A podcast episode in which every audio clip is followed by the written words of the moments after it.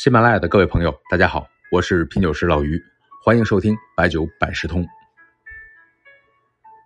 相信各位听众都已经看到，河南郑州遭受了百年一遇的大暴雨，一小时下了大半年的雨，据说雨量能够有一百多个西湖。看了一些视频，感受到在自然灾害面前，人类真的很渺小，但也真的在赞叹很多抗洪一线的。官兵、群众、志愿者、互助者、逆行者，在其中散发着人性的光芒。在被困的地铁中，相互的打气；在路上遇到深陷泥沼的母子三人，奋不顾身挺身而出的大叔；有冲到前线的志愿者。特别是有一件事情，在被困地铁的深水当中，一群素不相识的人互相接力着，努力的托起。在水中儿童的那一刻，确实啊，真的是让人泪目。让妇女儿童先行，大伙的善意相互的传染，这不是国外的绅士精神，而是民族的血脉，让人性在这一刻变得伟大。我相信看到视频，所有有良知的人都会觉得揪心。咱们听众中有一位网名叫做“在梦为魂”的朋友，他对白酒的感觉特别好。懂酒爱酒，三观非常正，每期基本都会留言，唯独昨天晚上没有留言。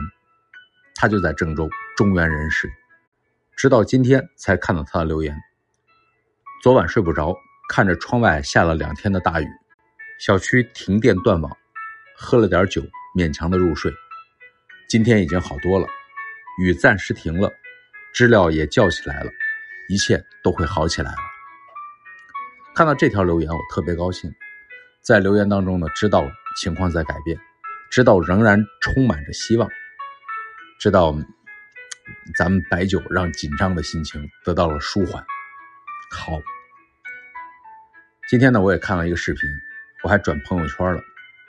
洪水席卷了一个仓库，一箱箱酒被激流裹挟着，从仓库冲到了街上，冲到了河里，看着真是可惜啊。不过，纵使是美酒，那也是身外之物。只要人没事万事都可以从头再来。有酒就没有过不去的事儿。本期呢，感叹了很多，简单的说一下咱们河南的美酒吧。河南呢是中原的核心，古代呢称为中土、中州，啊，其实狭义呢就是指洛阳到开封这一带黄河中下游地区，啊，就是说河南。广义呢其实也能。大到中国，河南的酿酒文化非常早。咱们以前说过，贾湖文化，距今呢五千八百年前，贾湖遗址中考古发现沉积物中含有酒类挥发后的酒石酸，里边呢还有山楂的成分。